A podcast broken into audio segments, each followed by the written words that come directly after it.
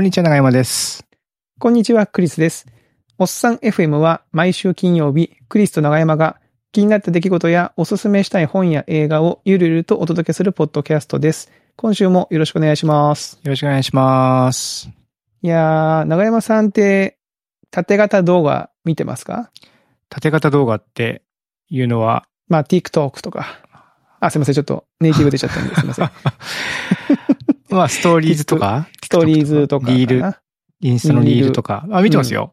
あ、見てます、うん。どういう動画見てます？最近は、カイロプラクティックって骨ボキボキ鳴らす生態みたいなやつあるじゃないですか。あ、ありますね。はい。あの動画をばっかり見てます。本当ですか？なんか今日なんか、そうそう、今日ちょうど直前になんかそれ、あれですよ。なんかネットニュースになってましたよ。え？なんかヒカキンさん？あの、う YouTuber の。ヒカキンさんが首鳴らす生態に行った動画を紹介してて。あそうですか。んで、なんかその、あれはなんか生態なんとか的には非推奨というか、うんうん。まあ危険なあれだから、その YouTuber みたいな影響力ある人が、うんぬんみたいなのが出てましたけあららど。えー、あの、たまあ確かにこう、気持ちがいいですよね。コキコキみたいなね。そうそう。うん。まあ僕、自分でボキボキ鳴らすのも好きなんで、ああ、はいはい。余計に。そう、それ見てうん。いいなと思いながら。いいなって。ああ。うん。なんかもう最近もうどこを見ても、その YouTube にも縦型動画あるし、うんうん。あるじゃないですか。で、うんあの、最近僕も、なんだろうな。Facebook のリールなんて別に見なくてもいいじゃないですか。Facebook の文脈では。うんうん。わざわざ別に。うん Facebook ってね、その知り合いの情報を、みたいうんな場所ですから。でもなんか、あの、アプリを開くと、なんかそのな、真ん中にこう出てるとついついこう開いちゃうというか、もう癖になってるというか。で、僕の場合なんか結構なんか海外の面白動画が結構割と出てはいきてて。Facebook リールは。なんか、なんだろうな。カップルがこういたずらし合うやつとかうん、うん、ありますね、そんなね。あるでしょなんかあと謎に、謎にさ、あの、何だっけ、海外のやつよく見るんだけど、お金を盗むやつ。お金を盗むってあの、強盗とかじゃなくて、マネージャー、マネージャーみたいな人が、うん。店舗の、うん。こうテーブルにこう、お札を出して、こう、お札を数えてるところに、こう、もう一人入ってきて、スッとフレームにしてきて、はいはいはい。なんかお尻にガムテープくっつけて、その上にポンと座って、みたいな。あで、それがお尻にくっついて取る、と取って、みたいな。あ、はいはいはいはい。ありますね、なんかそんなのね。トンチ聞かせてお金をトンチ取るみたいなやつ。聞かせて、うん。でもまあ、あの、やらせだからさ、その、なんかちょっとコントっぽいというか、うんうん。なんかああいうやつが出たりするんですけど、でうん最近は、この間見てたらなんかあの、水着の女性がうん。海岸をなんか歩いてて、なんかダンスするのかな？なんかちょっと楽しげな音楽にの乗ってダンスする動画が出てきたんですよ。うん。で、ふーんと思って、まあそのままそのアプリをと、アプリを閉じてというか、えー落としてたんですよね。うん。でですよ。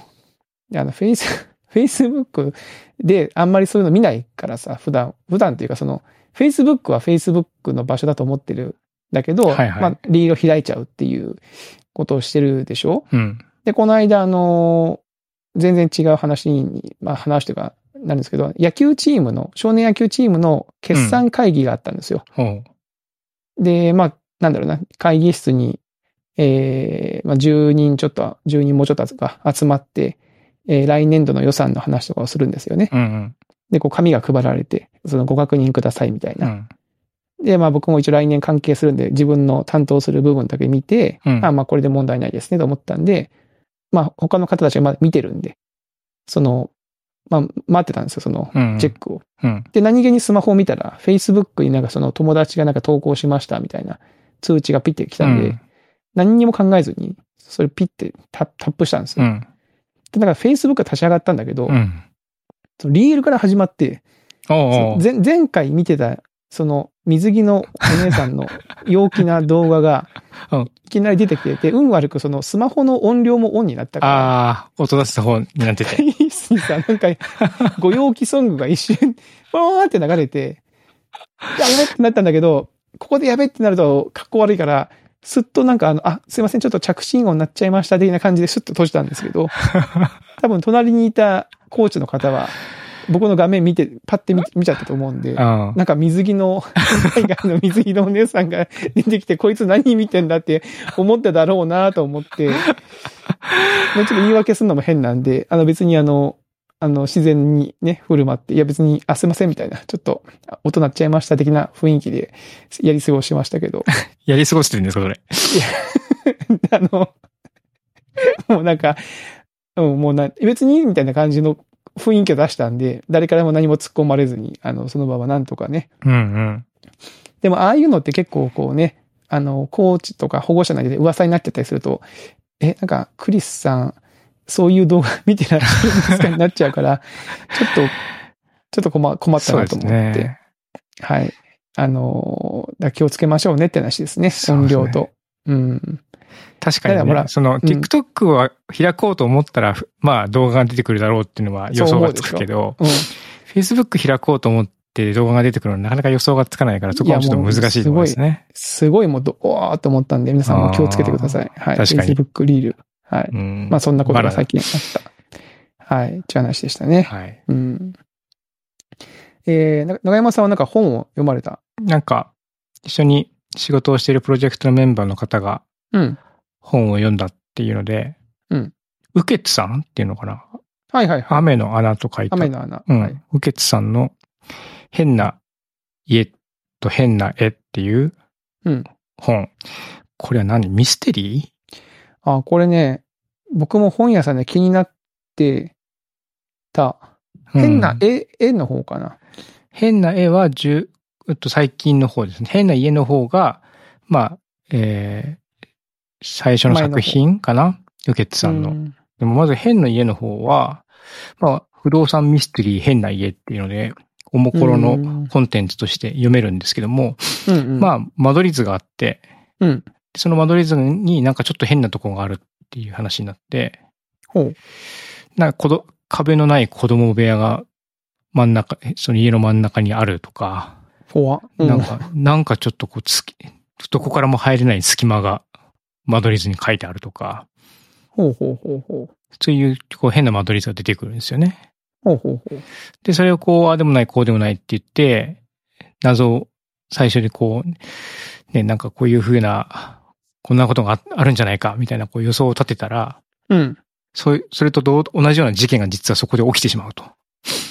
ほう。うんで、まあそこからなんかこう謎がどんどん深まっていって、みたいな導入が入ってくるんですけども、うーんそれが変な家っていう方ですね。なんかこう、間取り図をずっと見ながら、うんうん。うん、なんかああでもない、こうでもないっていう風に、こう、まあ最初は妄想なんですけども、うんうん妄想がだんだんこう推理に変わっていくみたいな感じで、うーん。そういうのが面白いな。あの、特にその、ウェブのコンテンツの導入の方が結構読み応えがあって面白いなと思ったので、ウェブで今見てますけど、おうんもころさんの記事ですかね。これだからその、ウケツさんとケイさんのやりとりで、そうそうそう間取り図を見ながら、こう、話を進めていっている感じか。はいはいはいはい。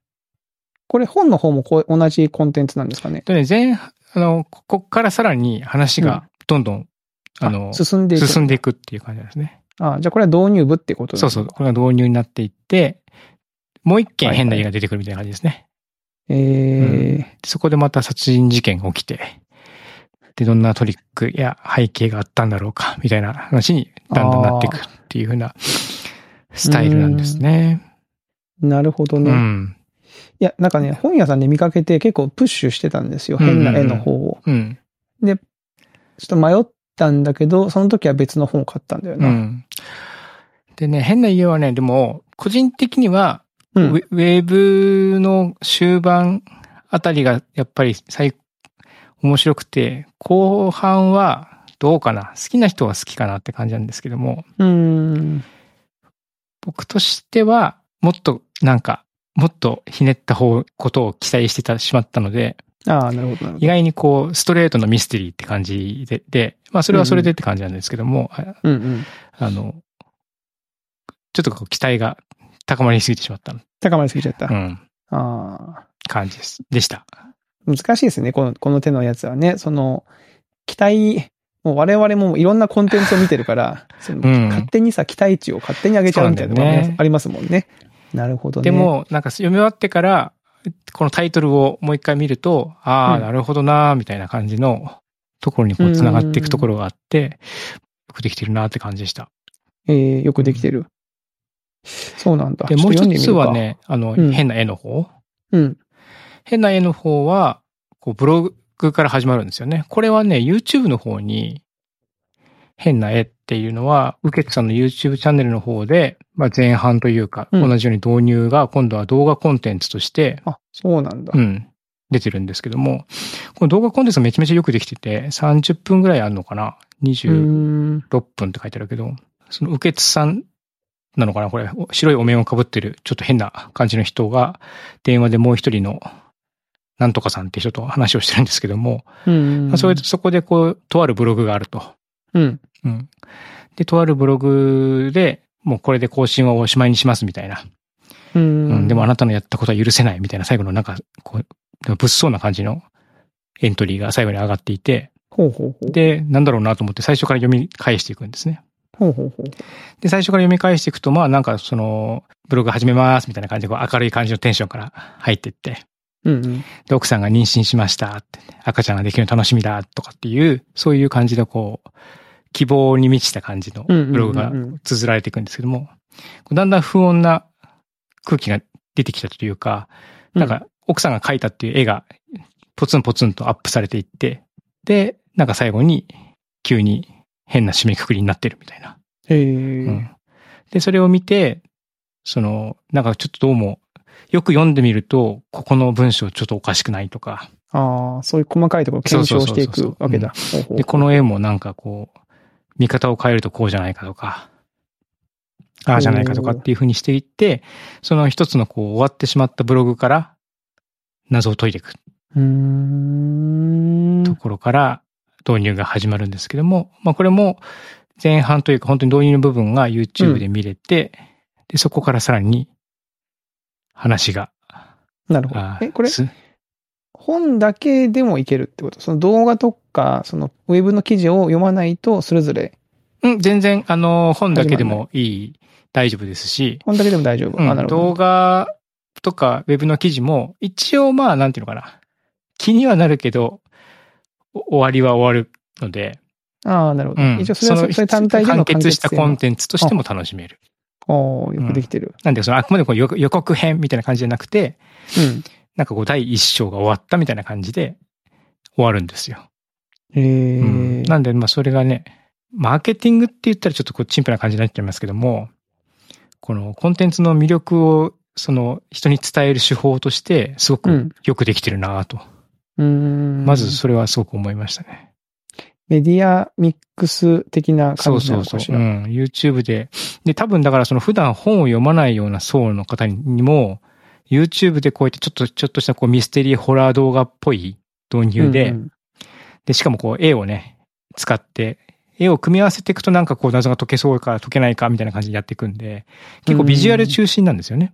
変な絵の方は。うんうんうんで、動画と相性がいい感じなので、それで最初導入があって、で、気になった人は、もっと先にも話があるよって感じなんで、きっとなんかこう、あんまり本を読まないっていう人も、もしかしたらこう、この動画で気になって買っちゃうみたいな、うん。そういうケースも多いんじゃないかなと思って、なんかそれがすごくこう、いい、今の感じに合ってていいなと思いました。まあなんかあの、ね、昔の筒井康隆先生の本でしたっけ？あの、ひひらがなが一個ずつ減っていくはいはいはいはい。あれもなんか TikTok で紹介されて、めっちゃバカ売れしてるって今聞きますもね。うん。で、その触れる接点がね、そういうところにあって、そっから、なんだ、なるほどね。面白いな。うん。なんで、動画、動画よくできてるんでね、動画見てもう全然ネタバレとかでもないし、まあ、ネネタバレ、うんと、一生分、まあ、損した気持ちになるかもしれない。あの、本を読む人にとってなは。るほどね。なるほどね。まあ、うんどっちがいいか。まあ、うん本が好きな人は別に本読んで、それの動画版と思ってみればいいかもしれないわけでしょ、うん。難しいところですね。そこはね。どの順番で見るのがいいのかみたいなのは、まあ、あるけど。そうね。で、が、で、まあ、どちらもガチガチミステリー読みまくってますって人から見たら、ちょっと物足りなさはあるかもしれないなと思いました。なるほど。うん。ただ一方で、さっき言った通り、あんまり本読まないけど YouTube でちょっとホラーとか、ちょっと怖い映画、あ、映画じゃない、え怖い動画とか、うんうん。なんか2ちゃんの怖い話まとめとか、そういうのは読む、読んでっていう延長で、なんか読むっていう感じだと、いい感じのボリューム。なるほど。うん。まあ、ボリューム感大事ですよね。うんどのぐらいで読み終えられるかみたいな。ね。結構あの、僕も、あ、面白そうだなと思って、ちょっとその本の分厚さにいけるかなと思って、ちょっとこう、ためらうときあありますから。結構ね、面白い、面白い本格ミステリーってなっても結構、ね、ボリュームがあるぞ、みたいなのも結構ありますからね。あるある。これなと思ってね。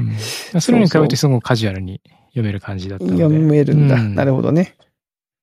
えーでもまあなんかそういう感じだったらね、その、それこそドラマとかだったりとか、その、映画だったりとかにしやすいでしょうしね。うんあ実際なんかあれだ、どっちか、変な家の方かな、は映画化が決まったのかな？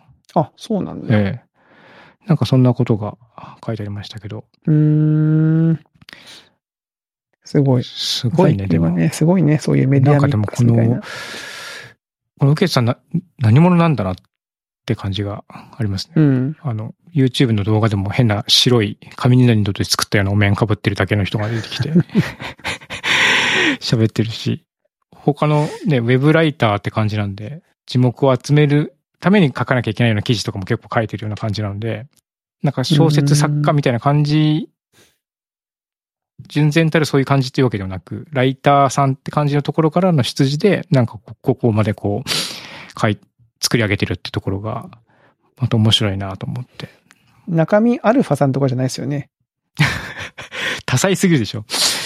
いや、アルファさんは多彩よ。うん。でもやっぱこのアルファさんのブランドだとできないこともあるじゃないですか。なるほど。ね。ホラー系とかそのやっぱうんなんかこう面白いオチじゃないのかよ、みたいな。そうそうそうそう、うん特にこう、ホラー、だからもうか可能性はないとは言い切れないですよね。え、それすごすぎるでしょ、逆に。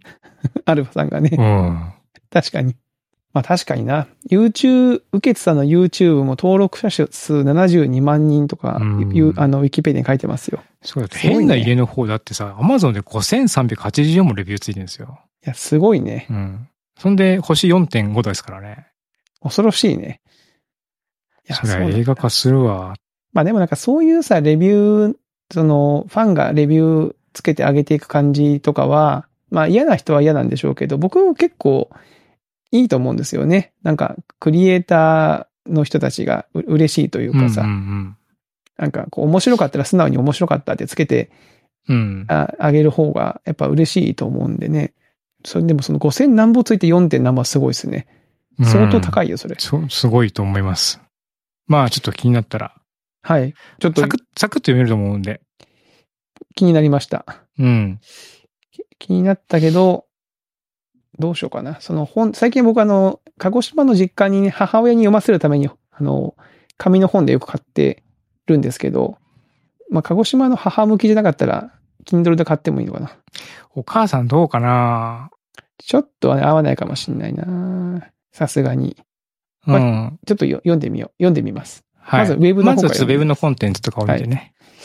はい。はいありがとうございます。そんなご紹介でございました。はい。で、今週もお便りがですね、うん来ておりますよ、長山さん。はいありがとうございますありがとね。ありがたいですね。はい。早速2通ですね、えーはい今週も紹介させていただきます。えー、5つ目。はい。熊尾パパ、元538号さんです。お538号さん。はいえー、クリスさん、長山さん、こんにゃにゃちは、いつも楽しく拝聴しています。ありがとうございます。先日はメッセージ紹介いただきありがとうございます。その中で、えー538の意味について、えーお尋ねがあったと勝手に解釈し、お答えしたく、またお便りしました。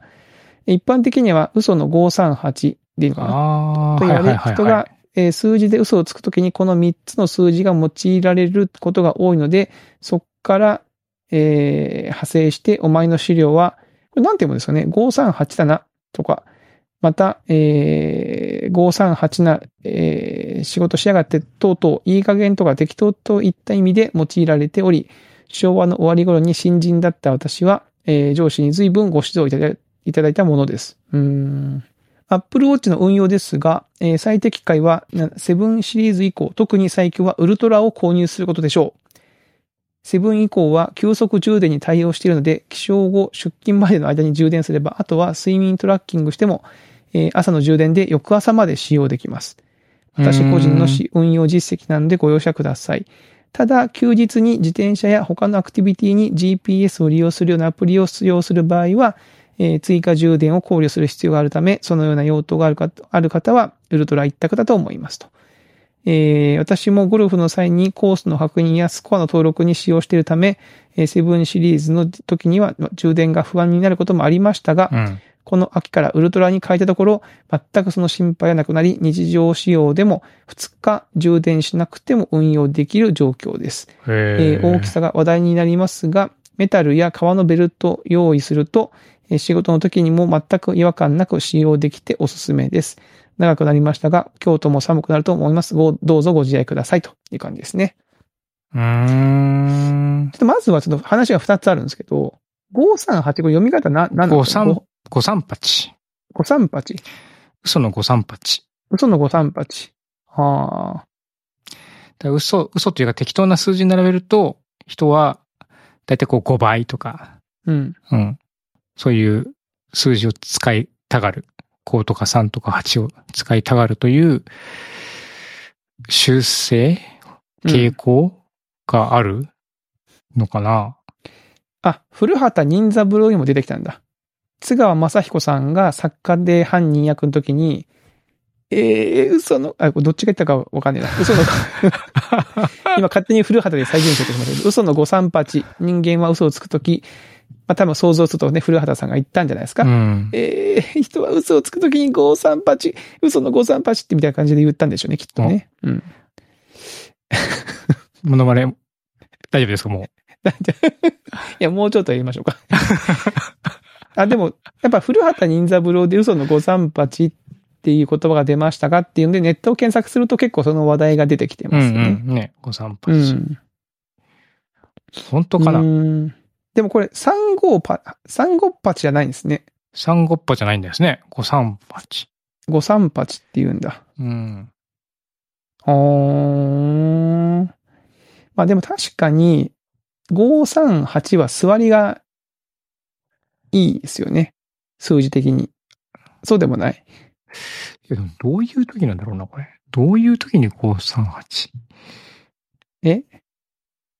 なんかランダムな数字を言わなきゃいけないときにパッと、そのランダム感のあるっていうことなんじゃないですかね。その数字を嘘つくっていうのはどういうことどういう状況なんだろうな。数字を、例えば身長とか。え僕は160センチしかないとしましょうよ。うんうん。でもなんかちょっと高く見したいって時に163センチですとか。違うな。ちょっと違うな。ちょっとち、ちょっとちょ違いますよねっと違うな。。ちょっと違う。うん。何分で着く？っていう時。あー、なるほど。長山さんがちょっと遅刻気味で、あと5僕が分ですとか待ち合わせしてて、うん。な、長山さんあと何分で着くんですか？って言って、言った時に、でも8分って言わないでしょ。確かに、8分って言われると、なんで8分なんてなるよね。なりますよ3ね。分5分わかりますよ、なんとなく。う。うんん。8分は確かに、10分ちゃうんかって思いますよね。2分なんだろうなっ8逆に思っちゃうんですよね。えー、うん嘘でご、嘘で8分っていう時あるのかな？そのうん538。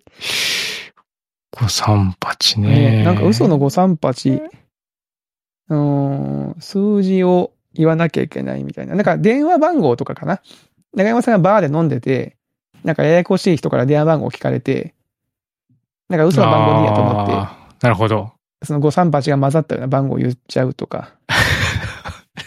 だったら何でもいいよね、別にね。別にも、538だけで組まないもんね。桁多いでしょ。いや、難しいな。うん。あいや、うん、例えばあれだ。こう、資料を作ってて、うんうん。えー、なんでしょうね、その、なんか数量、うん。えー表を作ってて、ダミーの表を作ってて、うん。なんか国名となんか数字みたいなのをこう、適当に入れなきゃいけないって時に、うん。まあ、例えば何とかの収穫量でも何でもいいですよ。その数字は別にね何だっていいんだよっていう時に、その538を組み合わせて、使いがちってことなんじゃないですか。なるほど。その。辺はなんかああ、うん確かに、その辺はなんかわかる。イメージつく。イメージつきます。うん。なんかなるほど99%っていうちょっとなんかちょっと変な感じだから98ぐらいにしとくかみたいな。8ぐらいにしとくか、とか。うん。まあ確かに。そういう感じか。でもさ、その0から9まで10個あるうちの3、抑えられると、まあ30%抑えてるわけですもんね。この嘘の538はね。うん。うん。なんか結構抑えてきたなって感じですよね。30%。そうね。53ぐらいだったらちょっとあれでしたけどね。うんあ、そうかって思うけど、うんなるほどね。ああ、面白い。面白いですね。538。うん。で、あとは、アップルウォッチウルトラですって。ウルトラか。クリスさん持ってるので、モデルは何なんですか？モデル普通の、その、今の出てるやつの1個前のシリーズかな？えーと、だから7何シリーズっていうの ?7 かな？うん。今シリーズ8があ、じゃあ、な最新7ですね。なので、7の7が、普通のやつ。あははあの、ウルトラ、ウルトラってでかいやつですよね。ウルトラでかいやつ。でかいやつか高いやつってイメージがあるな。高いやつなのかな？でかいやつじゃないのか。まあ、でかいは、ねもちろんでかいです。でかいし高い。高いんですよねう。ん。12万4800円、税込み高えな。です。iPhone の安いやつをつけてる感じじゃないですか、ちょっとそれ。うん。でもこれで2日持ちますからね。え、だったら2個、ああ、なるほど。ちっこいの2個の方がいいが。2つ持つか、でかいの1個。まあ、僕結構実はその、今のう腕時計の感じでもギリギリぐらいなんですよね。そのつけてる感じが。あ、そ、で、大きさとして？大きいの、これよりかも大きいよってなるとちょっと大きさが邪魔かなって気持ちがでかくなってるかもしれないですね。なるほど。うん。うんあとそのメタルや革のベルトを用意すると、こう、確かにっていう気持ちもしますけど、そういう時計じゃない感じにしたいっていう気持ちもあるじゃないですか、アうんップルウォッチって。ちょっとこう、スポーティーじゃないですけど、はいはいはい。近未来的な感じの方がいいっていう人もいそうだね。うん。まあでもまあ、ウルトラにすると電池は持つのか。か、でも、でも、は、8、普通のアップルウォッチ2台買った方が安いんだ。そうなんだ。すごいね、ウルトラって。安くはないか。5万9800円だから。いや、そうね、5万9800円2個買ったら12万でしょ？それ本当の数字ですかそれ？59,800円。5とあ、嘘8の、嘘の5入ってキュッパですよ。いや、本当の数字です。本当の数字。59,800円。5万9800円が2台だと6万円。あ、6万円じゃない、6万円。12万円。12万円。はいはいはいはい。えー、すごいね。うん。すごいことじゃないですか。いやー、長山さんどうですか？長山さんがもら、アップルウォッチ興味ありますっていう話をしてたわけですから。なんかその後ちょっといろいろ調べたんですけど、うん。やっぱりここにある通りバッテリーが持たないなと思ったんですよね。うんうん自転車で普通に何時間とか走ったら全然持たないうん。うん GPS7 時間は計測できないっぽいんですよね。うん。うーん。で、ウルトラだとちょっとわかんないけど、ウルトラちょっとやっぱり僕の予算的には高すぎるから、ちょっとすもしかしたら、すもうちょっと他の、そのスポーツ系 GPS 計測の専用の時計になるかもなって感じに最近なってきました。うー。うんん。そうか。でもアップルウォッチいいっすよ。おいいよ。他になんかいいとこあります？まずアップルであるっていうことがまず、あいい理由の半分ぐらい占めてますね。あ。まあ、体験は良さそうですよね。その、うん特に iPhone とか一緒に使ってたりとね、統合されて性がね。うんう。ん。まあでもわかんないです。比べたことがないからさ、その他のやつの方がいいっていうこともあるじゃないですか。その、比べてたらね、でも多分ね、その、全然 Apple Watch の方がその使用感とかは絶対いいと思いますよ。いいですかね。うん。アプリの出来とか、そのレスポンスの速さ、触ってる感じとかは。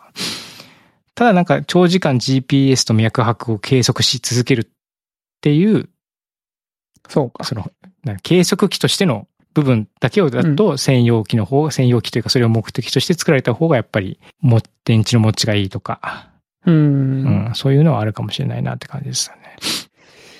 いやーありがとうございます。まあ、その、とりあえずね、あの、熊尾パパ元53、53853、はい。まあ、熊尾パパさんね。ちょっとありがとうございます。アはいップルウォッチ、ちょっと、ちょっとまた、まあ僕は買ったばっかなんでね、あの、またちょっと検討の材料に入れておこうんう、思いました。はいありが。とうございます。えーそして2通目のお便り。はい。えースーパーウルトラハイパーマイルドです。えー自分もビッグウェーブに乗りたく名前を持ってみました。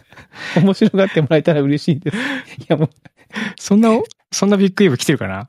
いや、来てないと思うけど。スーパーウルトラハイパーマイルドってなんかそのマイルドさんのマイルドが最後まるっと丸くしてますからね。うん。うん。面白いな。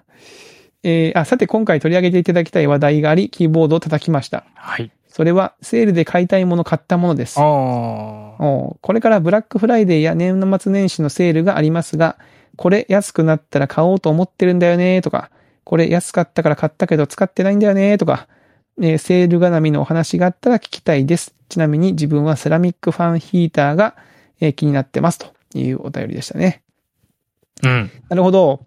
セールはね、実はちょうどいい、あれがありましたよ。長山さん、これは。はい。私、最近セールで買ったものございます。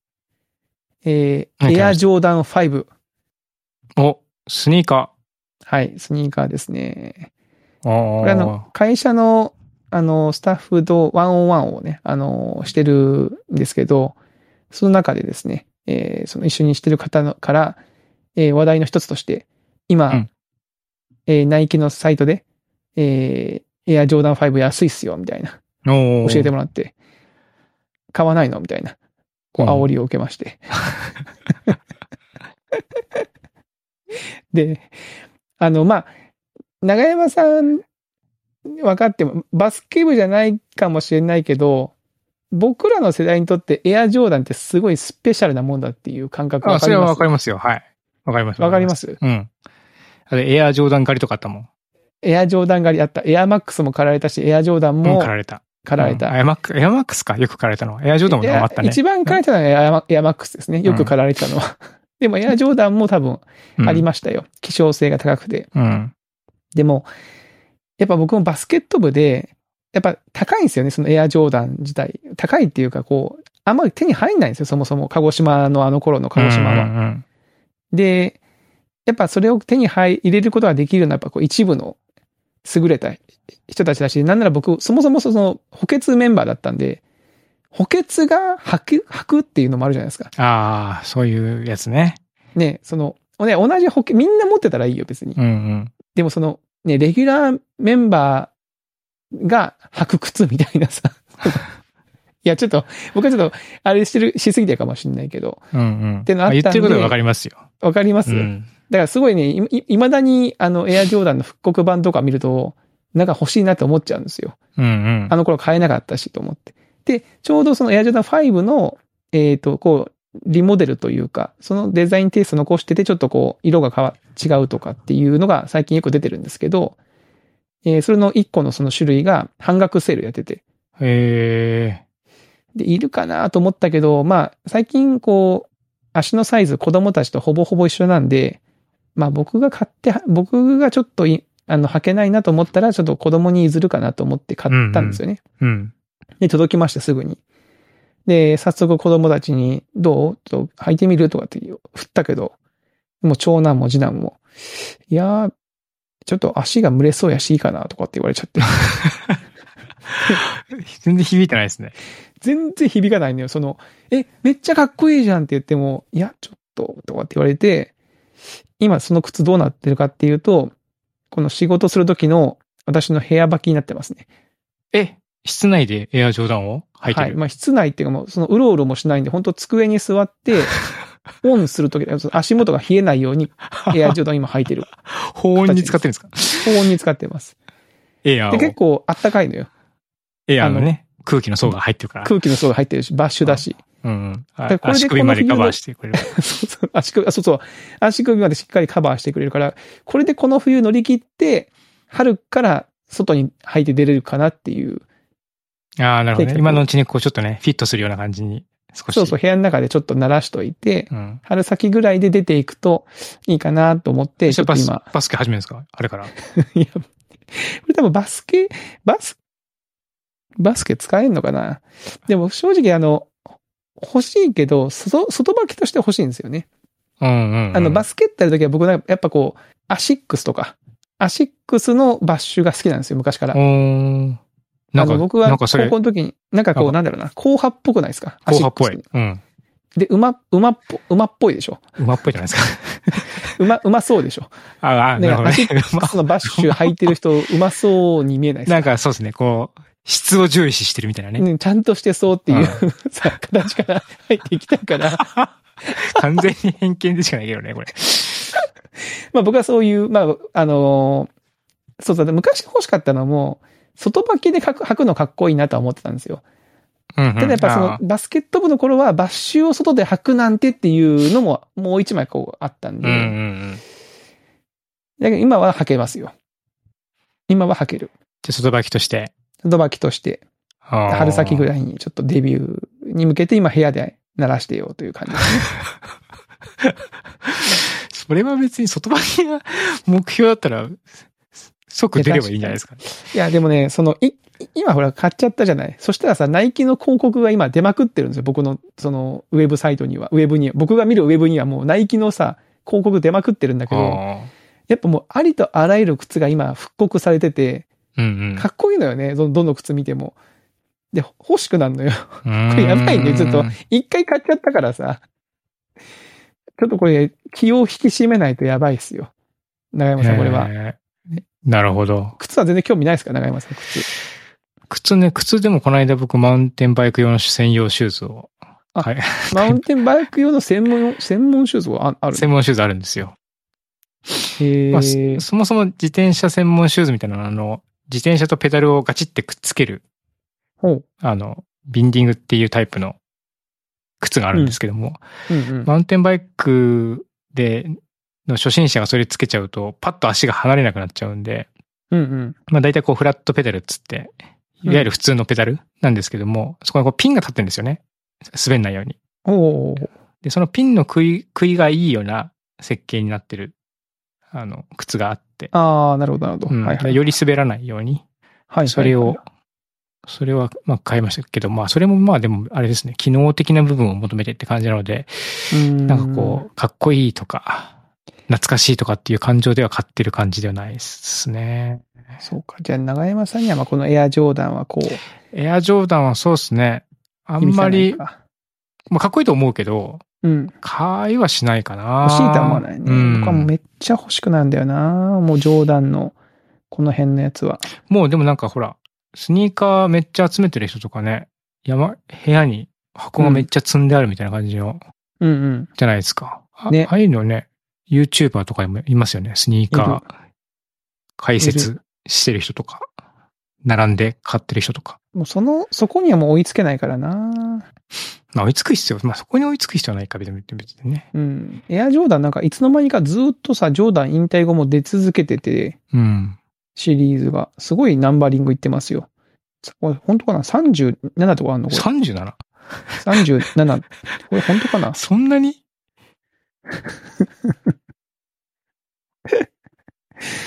あ、36、36とか、あるすごいな。すごいよね。まあ僕が知ってるのは本当あの、8とかそのぐらいまでですよ。8とか 9, 9とかがでギリギリなのかな。え、そんな、こんないてんの ?38 とか。うん。へえ。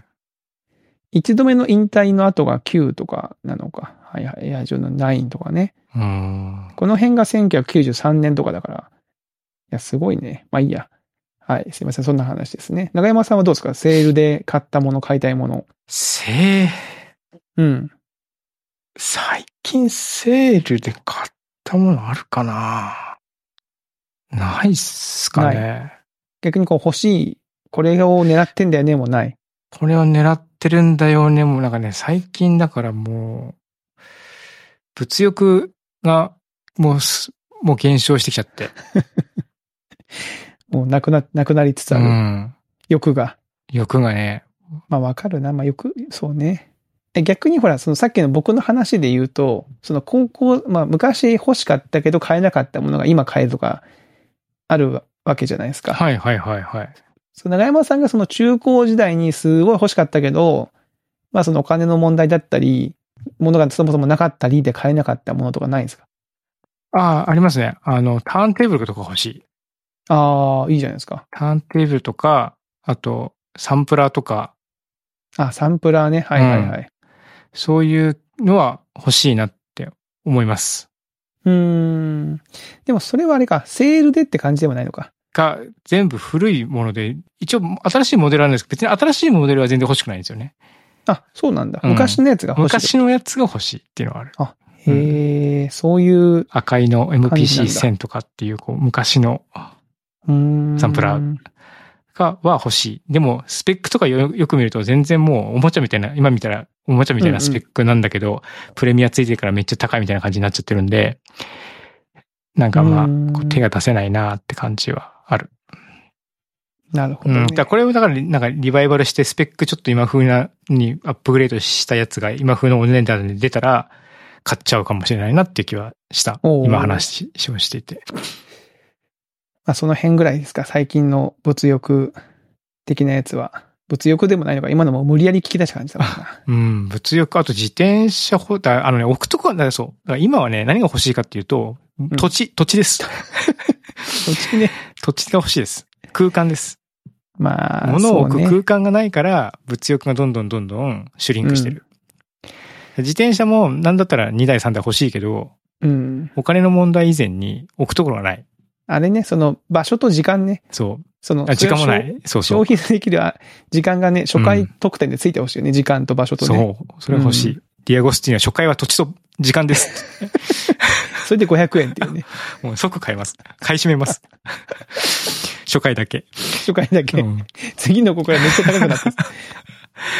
そう、だから自転車もね、時間も場所でしょ？で、ターンテーブルも場所置くとこないし、それこそレコードも置くとこないし、そうだよなうんわかりますよ。本もだって置くとこないから Kindle で買ったりとかしてるのに、うんうん。なるほどね。うーん、っていう感じでね、最近物欲、大丈夫かな僕。いや大丈夫ですよ。大丈夫です。その理由があるから、ちゃんとその買わない理由が。その制限がなかったら欲しいってことでしょ？制限なかったら欲しい。うんそれはもう大丈夫です。欲しいっすよ。それもなくなったら、ほら、いよいよね、なんか何も欲しくないってなっちゃうとね、あれだけど。うん。いや、マイルドさんどうですか？こんな感じで大丈夫ですか？ね えもっと、もっとポンポン僕らからあれも欲しい、あれが欲しい、これが欲しい、もっと欲しいって出てきて、なんかあの、ほら、商品とか紹介、これね、今年のこれが便利だったとかさ、うんうん。そういうのがないんですよね。ああ、確かにな、今年はねえな今今年は GoPro 最近飲み始めたサプリの話とかすげえできるけど、それか健康的なやつ。あんまりサプリの話もほら、なんか薬事法的な話があるからさ、あんまりこうね、ねこれがこうこうみたいな話とかしにくいですよね、ピョットキャストだとね、多分。確かに。わかんないけど。いや、そうかもうん。しんない。ツッコミが入るかもしんないね、そうれはね。ん。ああ、なるほど。わかりました。まあまあ、そんな感じなんで、すいません。あの、もしかしたら年末、もうちょっとね、過ごしたら、これっての出てくるかもしれないんで、またその時にはまた紹介しましょうか。あれやりましょうよ。今年買ってよかったもの。あ、そうですね。もうちょっと、そうですね。セールに限らずちょっとね、買ってよかったものをちょっと年末の振りあれに入れときましょうか。今年買って、よかったもの。